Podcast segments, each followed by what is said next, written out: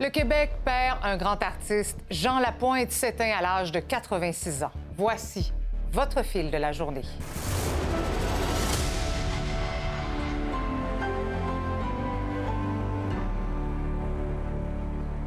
Bonsoir à tous, bon vendredi. C'était l'un des visages les plus connus, les plus aimés du Québec. Jean Lapointe s'est éteint ce matin entouré de ses proches. Il avait 86 ans. Comédien, comique, chanteur, sénateur, on peut dire qu'il a consacré sa vie à égayer celle des autres. Nous nous réservons ce soir euh, toute une partie de notre émission. Retraçons tout d'abord le fil de sa vie.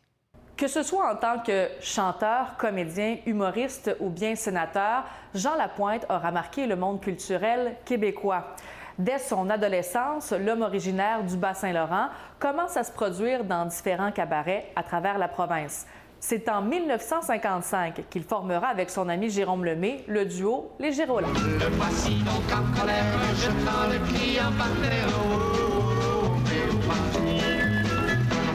Le groupe se sépare finalement en 1974. Jean Lapointe poursuivra alors sa carrière en solo, autant en chanson, au cinéma qu'à la télé. Son interprétation de l'ancien premier ministre du Québec, Maurice Duplessis, dans la télésérie Duplessis en 1978 a été particulièrement remarquée. Tu là depuis longtemps? Puis tantôt. Quand est-ce que vous repartez? C'est une des expériences les plus merveilleuses, les plus dures euh, physiquement, moralement. Euh, ça a été harassant, mais euh, ça, a été, euh, ça a été pour moi une découverte incroyable.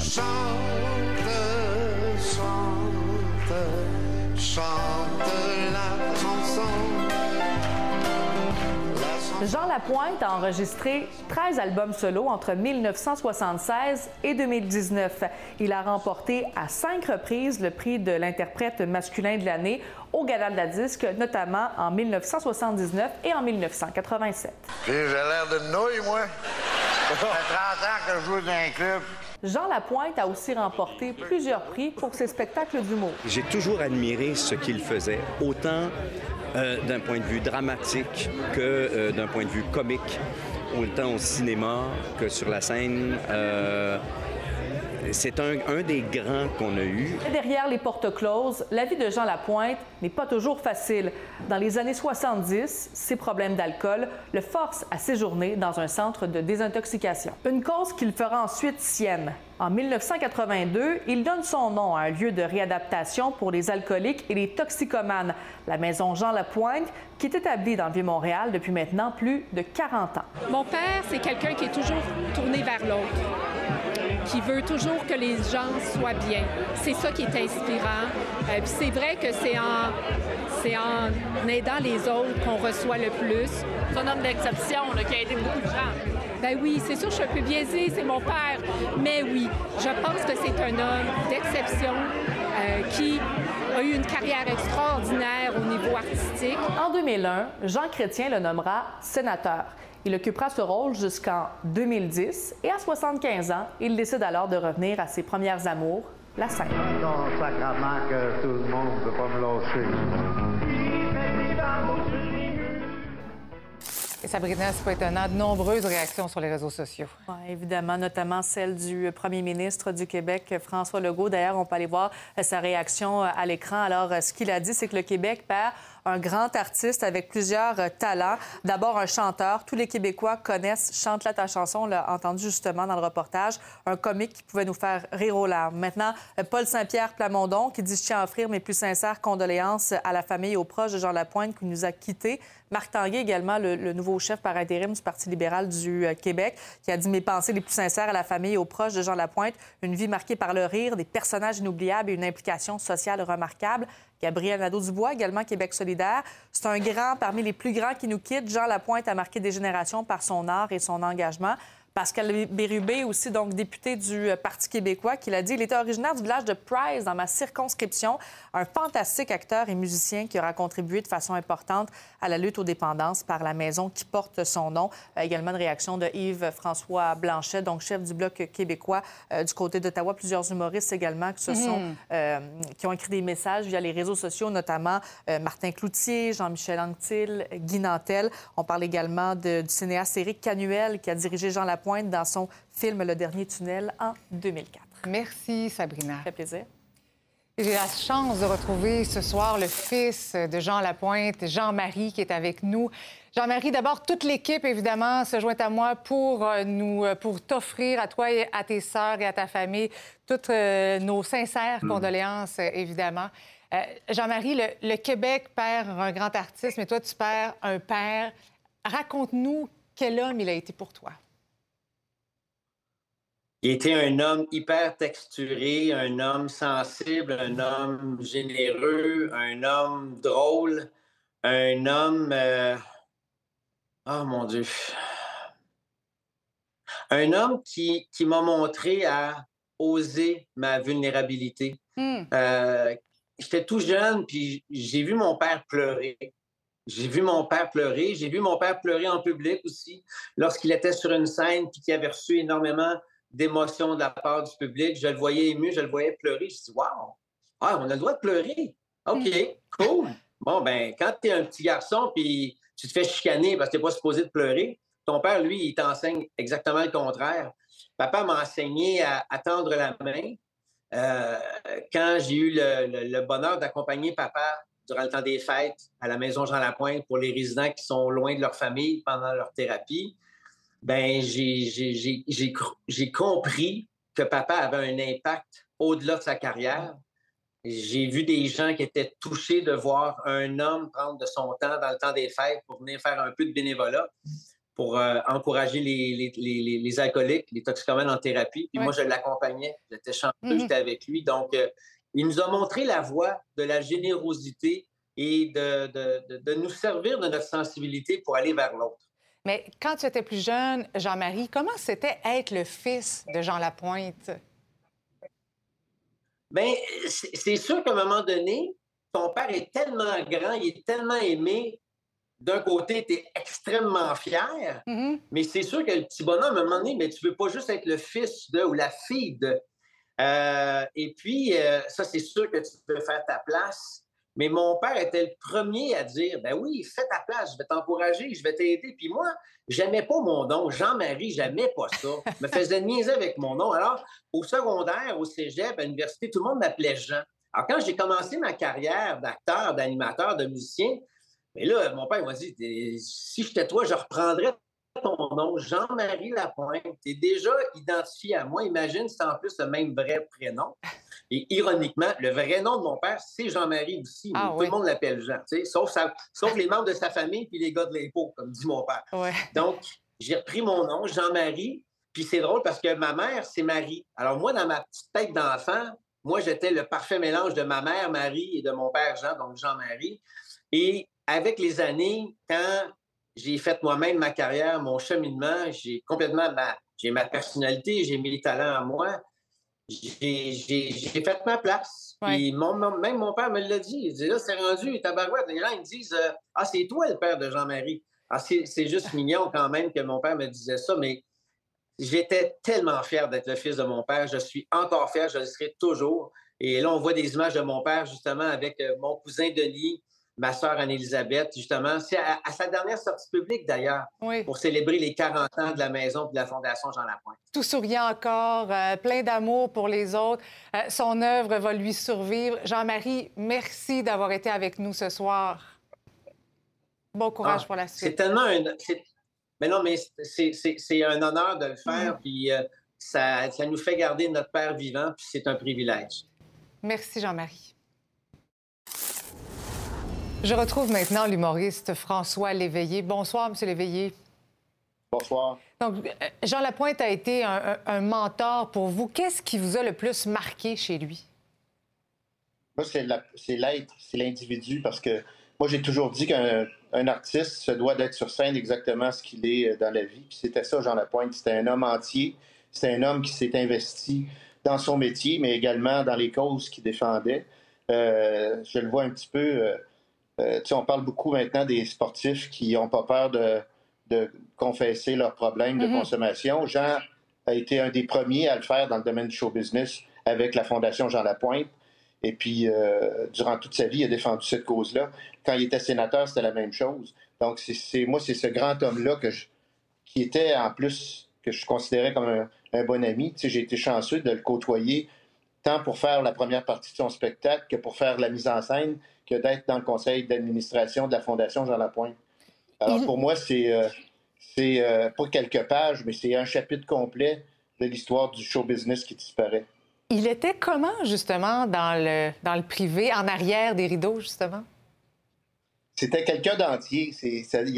quand ça faisait pas, ça faisait pas. Quand ça faisait, ça faisait. C'était quelqu'un.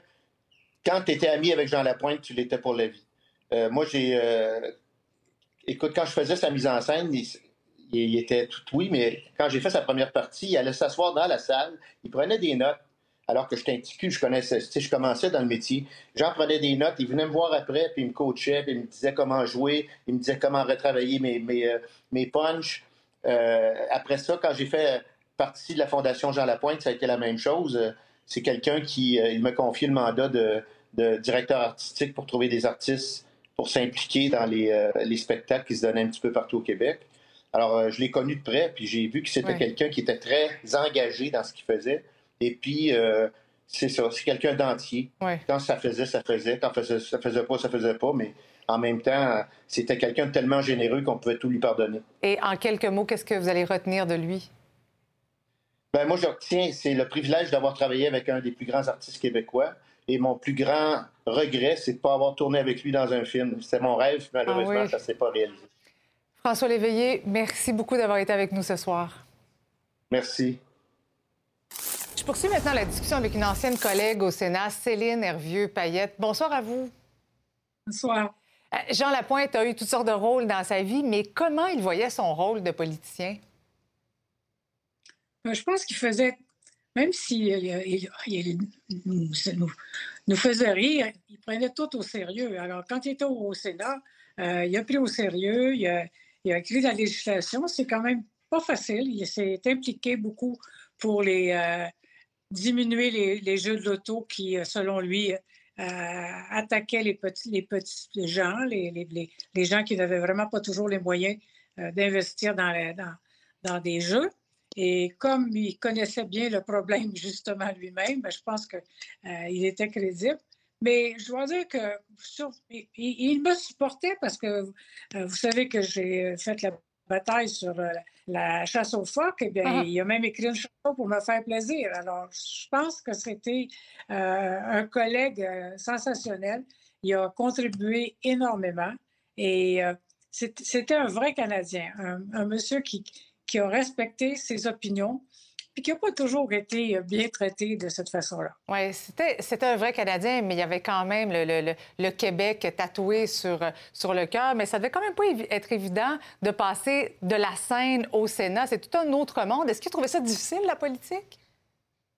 Ben, je pense pas que, que, Jean Lapointe, c'était difficile de parler. Je pense qu'il y avait la, parole assez facile. Alors, donc, il, est, euh, il défendait ses idées. Euh, il participait sur les sujets qui l'intéressaient, parce que quand, quand, on va au Sénat, c'est un, multiples talents qui se, qui se mm-hmm. réunissent. Donc, euh, moi, j'ai travaillé avec lui la journée 1, puisque j'étais sa marraine. C'est moi qui l'ai présenté à mes collègues la journée qu'il a, entamé son mandat. Et euh, je l'ai persuadé aussi d'aller jusqu'au bout de son mandat. Il y a eu une petite euh, faiblesse en cours de route, puis il trouvait qu'il contribuait pas assez. Puis je lui ai dit, écoute, euh, il y a des gens qui, sont beaucoup, beaucoup plus souvent absents que toi. Quand tu te sens pas bien, tu prends un petit, un petit moment de, de, de, de, te remonter, puis tu reviens. Et euh, finalement, il a fini son mandat et euh, je pense qu'il était très content là, que, euh, d'être encouragé à ce moment-là. Qu'est-ce que vous allez retenir de lui en terminant? qu'on en a besoin d'autres comme lui, parce que dans le fond, a des gens qui sont aussi, qui ont autant de talent, mais aussi autant de crédibilité, parce que même les choses drôles, il prenait ça au sérieux. Et euh, puis il avait du cœur. Donc, euh, ce qu'on attend de, nos artistes, comme de lui, c'est que la personne, euh, son cœur d'abord, lui mm-hmm. dit où, il doit aller. Madame Hervieux-Payette, merci beaucoup d'avoir été avec nous ce soir. Ça fait plaisir.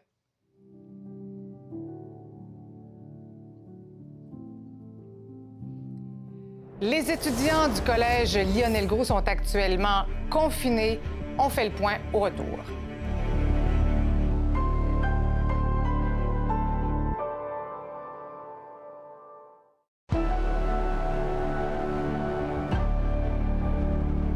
Bon, il y a tout un déploiement policier en ce moment au collège Lionel Groux à Sainte-Thérèse, une semaine jour pour jour après le confinement du cégep à Saint-Jean-sur-Richelieu et celui du collège Montmorency à Laval également.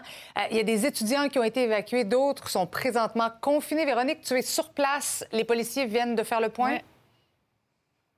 Exactement. On nous informe qu'il y a encore une centaine de jeunes à l'intérieur euh, du, du, cégep. Alerte qui a été sonnée vers 13h30 pour un homme présumément armé. Et on cherche toujours un homme peut-être armé, mais pas à l'intérieur. Là, je le dis aux parents qui sont à l'écoute, à l'extérieur. Donc, une enquête qui est en cours. Il y a, eu l'alerte de code blanc qui a été sonnée. Ça, ça veut dire qu'il fallait que les jeunes euh, se confinent, sauf qu'on ne sait pas trop pourquoi. Plusieurs jeunes ont décidé euh, de s'enfuir de l'établissement en entendant l'alerte à l'Omnivox, au système de communication dans le collège. Voici justement le directeur adjoint euh, de la police, Marie-Christine. Pourquoi ne pas avoir confiné tout le monde à l'intérieur? Pourquoi ça s'est déroulé de cette façon-là? Ben, je tiens à préciser que ça a été fait.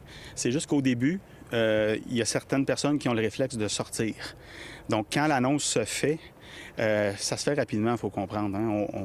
le, temps compte à ce moment-là, puis on ne sait pas à qui on a affaire, puis on ne sait pas quel est le niveau de menace au moment où ça se produit.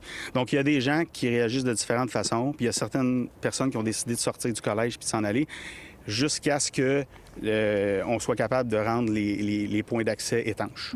S'il y avait eu un tireur, ça aurait pu être problématique, ça, non? Bien, écoutez, c'est, quand il y a un tireur, je vous confirme que c'est problématique. Ce que je vous confirme, c'est que nos policiers étaient ici rapidement. Ils ont pris le contrôle de la situation. Et si ça avait été le cas, ils seraient intervenus rapidement.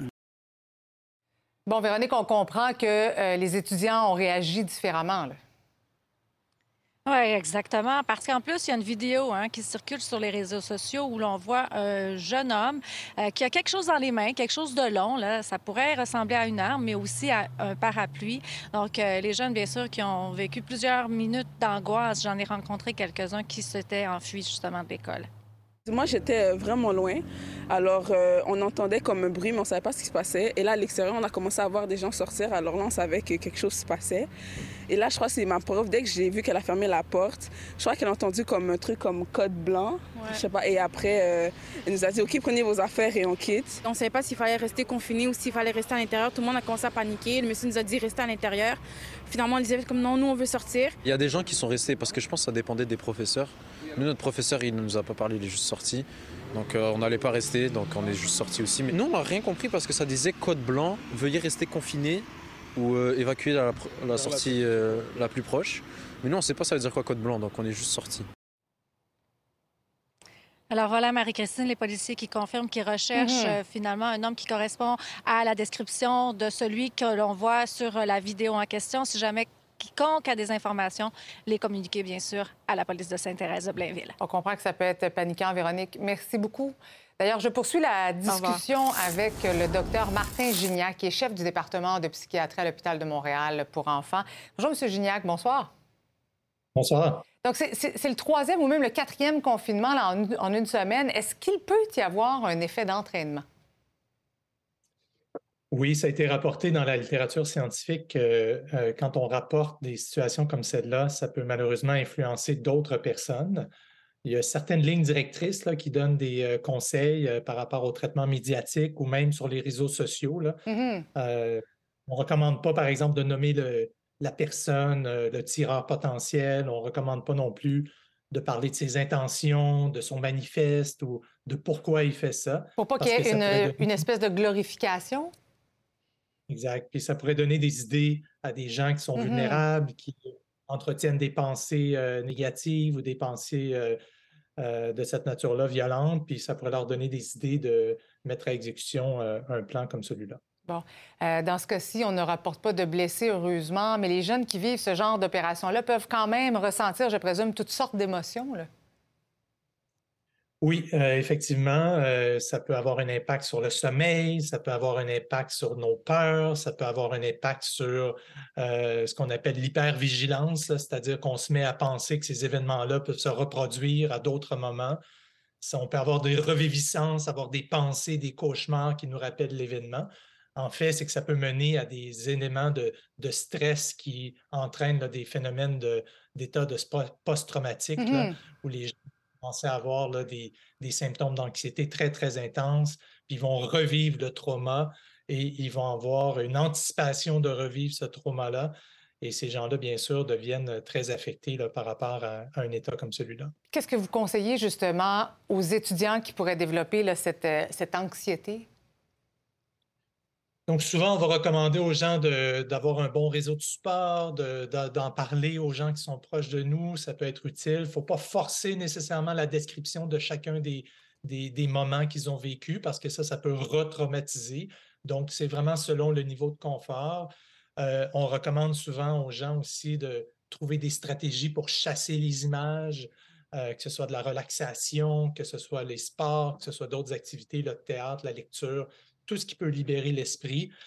On essaie d'éviter l'alcool parce que des gens vont dire je me sens bien quand je consomme, ça me fait oublier, mais ça, ça entraîne un autre problème, ça entraîne un problème qui est relié à l'alcool. Puis c'est vrai mmh. aussi pour les on pourrait penser au cannabis, des choses comme ça. Donc, l'idée, c'est de contrôler les images, essayer des, des, chasser de notre pensée et au besoin, aller consulter un professionnel en santé mentale qui va pouvoir nous aider à faire une thérapie là, qui va nous aider à chasser ces pensées-là. Bien intéressant tout ça. Docteur Martin Gignac, merci beaucoup d'avoir été avec nous ce soir.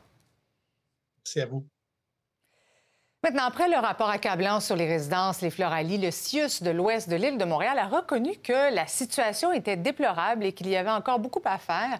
Euh, quatre préposés aux bénéficiaires ont été congédiés. Euh, ils avaient été montrés du doigt dans le rapport qui faisait état de maltraitance sous toutes ses formes envers des aînés.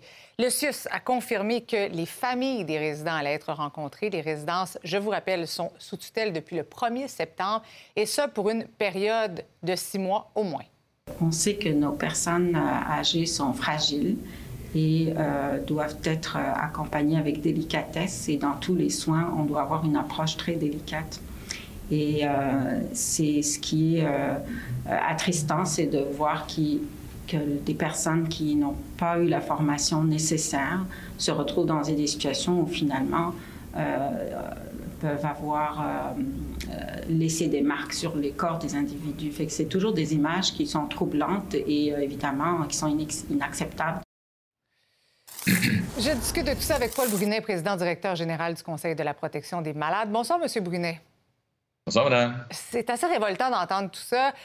comment se fait-il que ces résidences-là aient réussi à obtenir une certification que l'on appelle Agrément Canada alors qu'on savait très bien qu'il y avait des problèmes de maltraitance? En effet, comment on a pu obtenir une telle accréditation? C'est quand même une accréditation sérieuse. Ce que je soupçonne et que je déplore depuis un certain nombre d'années, c'est que souvent ces certifications-là sont faites de manière très technocratique, très papier. On vous pose des questions, on a des documents, des rapports à fournir, mais on ne va pas nécessairement sur le terrain entendre, sentir, voir ce qui s'y passe, comment les soins sont donnés ou prodigués, quelle est l'absence de, personnel ou de matériel, comme la ministre le disait hier. Alors, c'est un peu ironique qu'on ait obtenu une certification. Et on demande tout le temps comment les propriétaires de ces lieux-là font pour traiter le monde comme des animaux. Et je vous soumets que les animaux, les animaux sont mieux traités que ça. Et continuent à opérer les lieux en, toute euh, sérénité, comme si rien ne se passait, ça me dépasse. Mais, M. Brunet, je me demande quand même comment ça se fait qu'on est en 2022 puis il n'y a pas encore d'inspecteurs, des, inspections surprises dans les CHSLD privés comme il y en a dans le public? Oui. Ça aussi, c'est une bonne question. Mme Blais avait décidé de ne pas en faire, selon ce que j'ai su de la ministre hier. Ce que j'ai compris lors de notre rencontre avec le ministre Dubé, c'est qu'on ajouterait des inspecteurs, des inspectrices qui sont à un nombre euh, très, très minime. Il n'y a pas de raison qu'on ne puisse pas mieux inspecter. Pourquoi on n'a pas encore mis sur pied, comme la recommandation est faite, d'avoir un comité d'usagers, les parents, les proches, les bénévoles, c'est du monde qui voit sur les lieux, sur les planchers, ce qui se passe et surtout qui sentent ce qui se passe et comment les gens sont traités. Il y a beaucoup d'absence de contrôle quotidien. Il faut mm-hmm. se rappeler hein, que ça a duré quatre ans à peu près, les informations, avant qu'on arrive à la tutelle. Ça, c'est quatre ans pendant le gouvernement de la CAQ, il ne faut pas l'oublier. Alors là, on ne peut pas dire que c'est libéraux avant. Ça, c'est durant la période où euh, Mme Blais était là. Ça m'attriste parce qu'ils ne peuvent pas tout savoir. Mais le CIUS, je ne comprends pas qu'il ne soit pas intervenu plus tôt. Et il y, a, il y, a, du monde qui a été maltraité, il y a du monde qui est mort, probablement par malnutrition ou déshydratation. Il y a du monde qui a été abandonné. Ça m'a fait penser à Aaron. Oui, oui, carrément. Puis, puis on se demande, parce que souvent, ce qu'on nous répond, c'est que, bon, il y a des processus, euh, il doit y avoir des plaintes, que ce soit des patients ou des parents des patients, mais souvent, ces plaintes-là demeurent sans conséquence. Oui, vous avez raison. Il y, a, beaucoup de travail. Et le ministre en a parlé hier. Il y a un renfort à donner au régime de plainte. Nous, on est comme un peu comme le régime de plainte accessoire. Quand les gens sont découragés des réponses qu'ils obtiennent après des jours et des semaines et parfois des mois, s'adressent à nous parce qu'ils mm-hmm. savent qu'on peut sa machine et on va, on va avoir des réponses. C'est ce que les gens veulent et surtout, espérons-le que les choses s'améliorent. On le souhaite, évidemment. Monsieur Brunet, merci beaucoup. Merci à vous. Maintenant, pénurie de médicaments pour enfants, les parents ne sont pas au bout de leur peine. Le problème d'approvisionnement devrait se poursuivre pour encore plusieurs semaines. En tout cas, c'est selon le ministre fédéral de la Santé. Il y a une commande d'urgence d'acétaminophène et d'ibuprofène pour enfants qui est sur le point d'être livrée. On parle d'un million de flacons qui seront distribués dans les hôpitaux et les pharmacies du pays. Ça va se faire au courant de la semaine prochaine. On revient ce soir sur la conclusion d'une enquête du protecteur du citoyen visant le ministère de l'Éducation. On en parlait hier. Hein. Il y a des organismes comme Alloprof et le Club des petits déjeuners qui auraient été favorisés. Simon, le ministre de l'époque du déclenchement de cette enquête-là, c'était Sébastien Prou et il a vivement réagi aujourd'hui. Oui, voulait rectifier les faits, euh, premièrement pour euh, ben, euh, défendre son intégrité, mais aussi défendre l'intégrité du ministère de l'Éducation. selon lui, le budget, l'enveloppe de 60 millions, c'est un programme à part dont il avait le pouvoir discrétionnaire de distribuer des sommes et il y aurait eu, selon lui, aucune irrégularité là-dedans. rectificatif aujourd'hui, d'ailleurs, du protecteur du citoyen qui dit que les, les, constats d'actes répréhensibles vers le ministère de l'Éducation visaient le ministère et non des personnes en particulier. Pourtant, c'est pas ce qu'on pouvait lire hier dans le rapport, euh, où on disait qu'on visait euh, des gens euh, du cabinet, du, personnel politique au sein du, ministère et proche du ministre. Donc, on a tenté de rectifier aujourd'hui, selon M. Prou, une tentative de récupération qui est vaine. Et même les organismes qu'on a contactés, dont le Club des petits déjeuners, qui a bénéficié d'un 10 millions de dollars de cette enveloppe, dit qu'il n'y a jamais eu d'irrégularité et que les sommes ont été dûment utilisées d'ailleurs, puisque c'est un organisme à la mission noble. Je veux entendre Sébastien Prou là-dessus. Jamais j'ai été impliqué dans le processus, que ce soit depuis 2018 à aujourd'hui. Euh, jamais euh, lors du moment où il y a eu cette dénonciation, jamais ensuite pendant le processus d'enquête, ni même au moment de la rédaction du rapport. Donc, c'était pour moi euh, une surprise complète. Un programme important qui s'appelle Soutien aux partenaires, qui est un programme qui, lui, n'a pas de règles, n'a pas de normes, sauf bien sûr de respecter la loi, de respecter euh, le principe pour lequel il est, mis en place, c'est-à-dire soutenir des partenaires de l'éducation. Et il est discrétionnaire. Ce que ça veut dire, M. Bourassa, c'est que le politique, le ministre, son entourage, mais le ministre, lorsqu'il prend une décision, prend une décision en son âme et conscience parce qu'il considère que cette décision-là est dans l'intérêt du bien commun, dans l'intérêt du soutien des élèves en périphérie de l'école. Merci, Simon. Au revoir.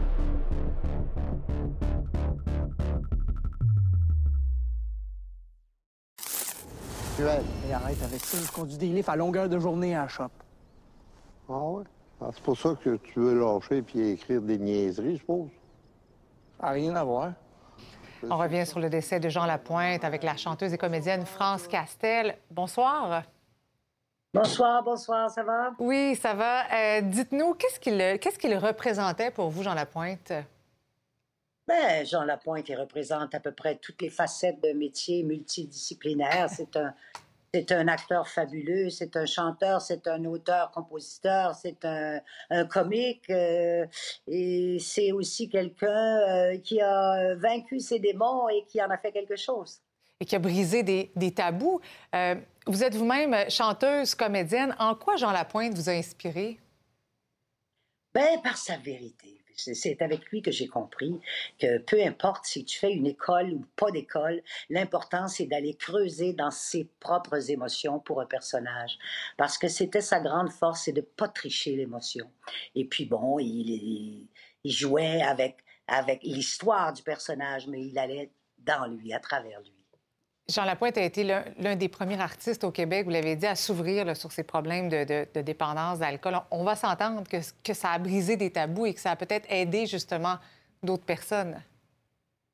Oh oui, moi je pense que c'était important. Je veux dire, euh, euh, bon, j'ai fait un petit peu quelque chose à ma manière de cette façon-là. Euh, je pense Euh, quand on avoue ses fautes, puis qu'on est un personnage public, et puis qu'on avoue ses dépendances, et, ben, et puis qu'on les qu'on essaie de s'en défaire et qu'on réussit très souvent, ça vaut la peine euh, de rendre ça public pour aider. Puis Jean Lapointe a fait quelque chose d'extrêmement grand avec ses dépendances. Et la maison Jean Lapointe, qui existe encore toujours, qui, qui sauve plein, plein, plein d'alcooliques, toxicomanes, etc. Oui, il a donné un sens finalement à sa propre souffrance. Euh, dites-nous, est-ce que vous avez en tête une, anecdote avec lui, un, souvenir précis? J'ai beaucoup de souvenirs avec Jean Lapointe parce que j'avais euh, joué euh, mon premier rôle au cinéma avec d'André Forcier. Il jouait un trompettiste, c'était dans une histoire inventée. Et je me souviens vraiment de comment il s'appliquait même à jouer la trompette et comment les, les, repas, comment il était investi dans son personnage, des souvenirs personnels, à part les tournées qu'on faisait pour les promotions. J'en ai pas, malheureusement. Mais euh, pour moi, ça reste un homme très précieux et aussi dans ma vie, mais pour tout, tout le monde ici. France Castel, merci beaucoup d'avoir été avec nous ce soir. Merci à vous et vraiment les condoléances à toute la famille et à Jean-Marie en particulier que je connais. Oui, bien sûr, merci. Plaisir. Il y a une autre personne qui a très bien connu Jean Lapointe, c'est Jacques Doucet, ancien descripteur des matchs des Expos de Montréal. Bonsoir, Monsieur Doucet. Bonsoir. Donc, dans un premier temps, d'abord, comment vous avez réagi lorsque vous avez appris le décès de votre ami Jean Lapointe? Bien, même si on s'y attend, c'est toujours un choc lorsque c'est confirmé. Et puis moi, dans, dans le cas de Jean Lapointe, c'était non seulement un contact, mais c'était un ami. Vous l'avez connu à l'époque des Gérolas, hein, c'est ça? On, avait euh, connu les mêmes problèmes de dépendance à l'alcool et puis on communiquait souvent ensemble. Vous vous êtes entraidés pour euh, surmonter ce problème-là à travers les années? Ben oui, euh, avec la, la, Fondation Jean Lapointe. alors, moi, je sais que ça m'a aidé beaucoup, puis j'en remercie beaucoup mon ami Jean. Oui, parce que vous avez fait un séjour à la Maison Jean Lapointe. Vous faites partie des gens qui l'ont aidé à travers cet organisme-là? Oui, exactement. J'ai fait un séjour à la Maison Jean Lapointe et euh, je dois dire que la Maison euh, Jean Lapointe fait un travail extraordinaire pour les gens qui sont pris avec des problèmes. Tout comme vous, Jean Lapointe aimait le baseball, semble-t-il. Ah, ben écoutez, moi, quand j'ai connu Jean, je faisais partie, je travaillais à la presse dans le temps, et je faisais partie du club de baseball des médias, puis Jean s'était joint à nous et c'était un joueur d'haricot. OK. Est-ce qu'il était bon? Il était pas mauvais du tout, il se déplaçait bien. Son bras, c'est pour ça qu'on l'avait peut-être mis au deuxième but ou à, l'haricot, parce que son, son bras laissait peut-être un peu à désirer. Dites-moi, vous qui l'avez connu personnellement à travers toutes ces années-là, quelle était sa, plus grande qualité? L'écoute. Lorsqu'on décidait d'appeler Jean, il était au téléphone ou, euh, autre, ou en personne, c'était un, bonhomme qui écoutait énormément ce qu'on disait. Quel héritage il va laisser aux Québécois? Oh, c'est un grand Québécois, Jean Lapointe, euh, non seulement à cause de sa fondation, mais tout ce qu'il a fait, dans, euh, il avait un rayonnement incroyable et les gens qu'il côtoyait en sortaient, en sortaient toujours grandis. Jacques Doucet, merci beaucoup d'avoir accepté de témoigner euh, ce soir. C'est jamais évident euh, de, de, parler. on sent toute votre émotion, mais merci beaucoup d'avoir été avec nous ce soir. Merci, à la prochaine. Maintenant, trois ans après la légalisation du cannabis, la santé publique de Montréal et cinq cégeps décident de sensibiliser les étudiants à la consommation responsable. Même si la, substance est illégale pour les jeunes de moins de 21 ans, ils sont de plus en plus nombreux à en vapoter, ce qui n'est pas sans risque, comme nous le dit Anaïs. On a utilisé des capsules, en fait, parce que c'est la meilleure façon, je pense, de rejoindre les jeunes maintenant, les médias sociaux, euh, tout ce qui est sur les écrans.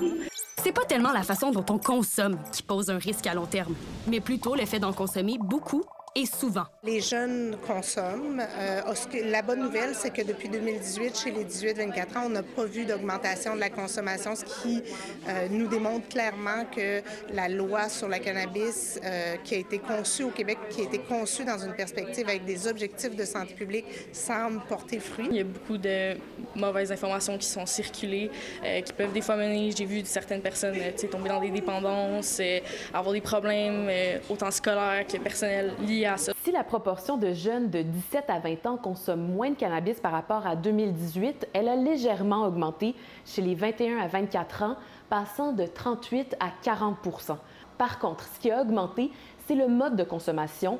Les jeunes vapotent davantage de cannabis, ce qui inquiète les experts en santé publique. Le vapotage est inquiétant. Dans un sens, il y a certains risques, mais surtout, c'est qu'il n'est pas disponible au Québec pour la SQDC. C'est un sujet assez tabou, la, la prévention, surtout au niveau de la consommation. Qu'est-ce que c'est? Surtout des jeunes, des fois, ils ont de la difficulté à poser des questions, venir voir les intervenants. Est-ce qu'il y a des choses que tu as apprises euh, en regardant juste les, vidéos d'aujourd'hui? Mais moi, j'étais sûre que euh, manger, c'était moins néfaste qu'un temps inhaler de la fumée. Voici des conseils pour réduire les risques.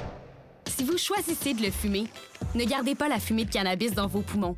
Si tu as des amis qui consomment, est-ce que c'est le genre de choses que tu leur enverrais comme vidéo? Euh, sûrement, juste pour les éduquer. Ça dépend. Ben, j'en ai une couple qui fume, puis euh, c'est sûr que c'est quelque chose que j'aimerais qu'ils ralentissent un peu. Fait que c'est sûr, ouais, sûrement. Honnêtement, je pense que les sensibilisations, ça sert pas à grand chose. Je pense que les gens qui veulent toujours faire ça, qui veulent toujours utiliser ces drogues ou ces substances, ils vont toujours le faire. Donc. Non, pas du tout. Non, ça va pas venir m'aider. C'est plus avec mes parents, plus personnel que l'école, je trouve un peu intrusif. Ben oui, c'est toujours bien que les écoles font euh, passer des messages, mais personnellement, c'est l'éducation personnelle que tes parents font qui me touche le plus. Est-ce que tu enverrais cette vidéo à tes amis pour leur donner de l'information? Euh, ouais, si c'est l'information qui est critique pour eux, puis que peut les aider de savoir les euh, choses négatives du cannabis. Mais aussi, il y a un problème que les gens, les jeunes, ne vont pas juste aller à SQDC pour acheter de la cannabis, ils vont aller quelque part d'autre à une autre personne. Puis cette cannabis-là peut être avec du tabac ou peut être avec quelque chose d'autre. La Coupe du monde de la FIFA au Qatar va débuter ce dimanche et malgré toutes les controverses, ça reste la Coupe du monde la plus unique de l'histoire. Les détails au retour.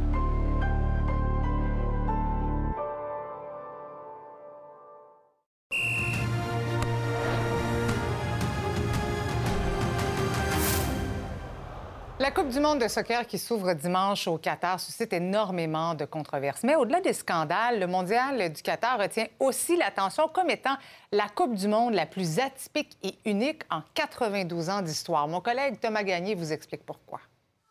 Ce dimanche 20 novembre, les yeux de tout le monde entier seront rivés sur le Qatar pour le début de la Coupe du monde de la FIFA.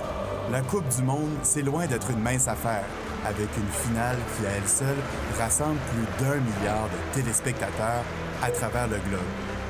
Le Qatar, c'est le premier pays musulman et du Moyen-Orient à accueillir le mondial, une occasion pour la FIFA d'aller vers un nouveau marché qui est complètement fanatique de soccer. Cette réalité a toutefois poussé toute l'organisation à tenir son tournoi en novembre pour éviter la chaleur torride du Qatar en plein été. Une première dans l'histoire de la compétition. Nombreux se sont demandé comment ce petit pays du Golfe va faire pour accueillir des centaines de milliers de partisans. La réponse est simple, avec de l'argent. Beaucoup, beaucoup d'argent. Le mondial 2022 a un coût estimé à à peu près 220 milliards de dollars, un contraste énorme avec les deux dernières Coupes du Monde qui ont coûté environ 12-13 milliards de dollars chacune. Où va tout cet argent dans la construction de sept nouveaux stades.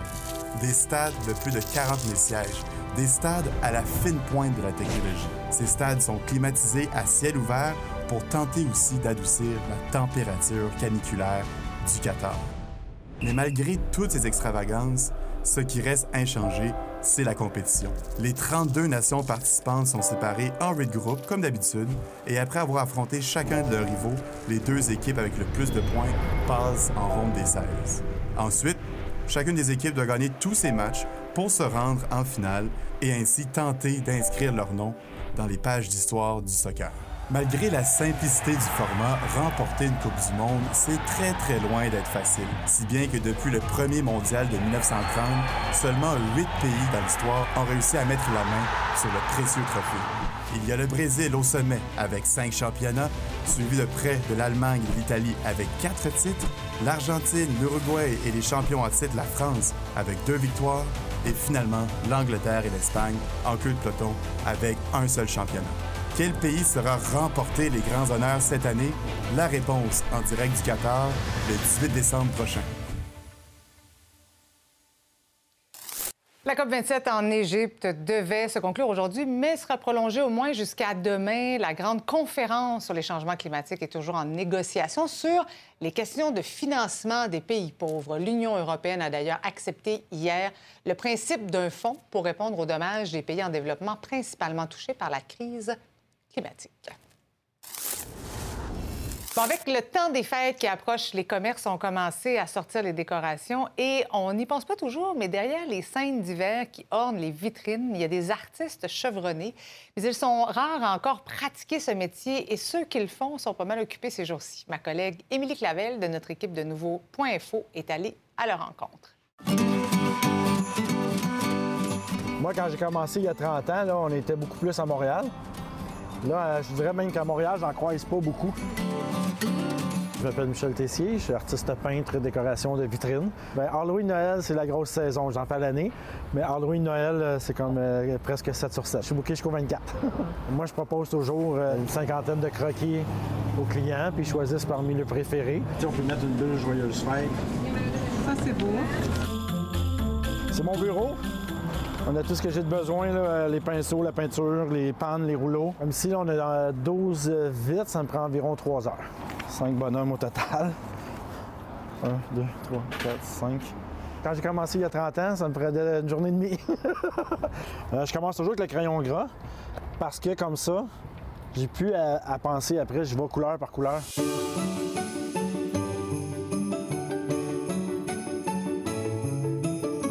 J'ai toujours dessiné depuis que je suis jeune. J'ai euh, un de mes frères qui en faisait.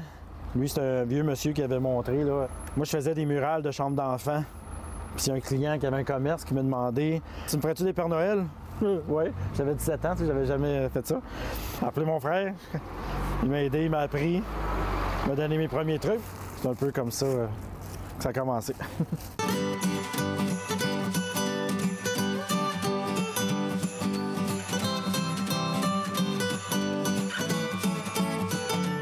le fond, tous ces outils-là, c'est des anciens outils de lettrage. La relève dans ce milieu-là? J'essaye avec mes enfants, mais pas tant. Il n'y en a pas beaucoup parce que maintenant, il y a beaucoup de collants. Un des beaux compliments qu'on me fait souvent, les gens ils pensent que moi, c'est des collants. Quand c'est fini, euh, ça, c'est le plus beau compliment qu'on peut me faire. là. Noël s'en vient. Noël s'en vient! J'ai une belle vie parce que tout le monde. Ah, c'est beau, monsieur, ce que vous faites. Ah, c'est beau, monsieur, ce que vous faites. je sauve pas des vies, mais je mets de la joie. Là. Good luck. Thank you, merci. Bye.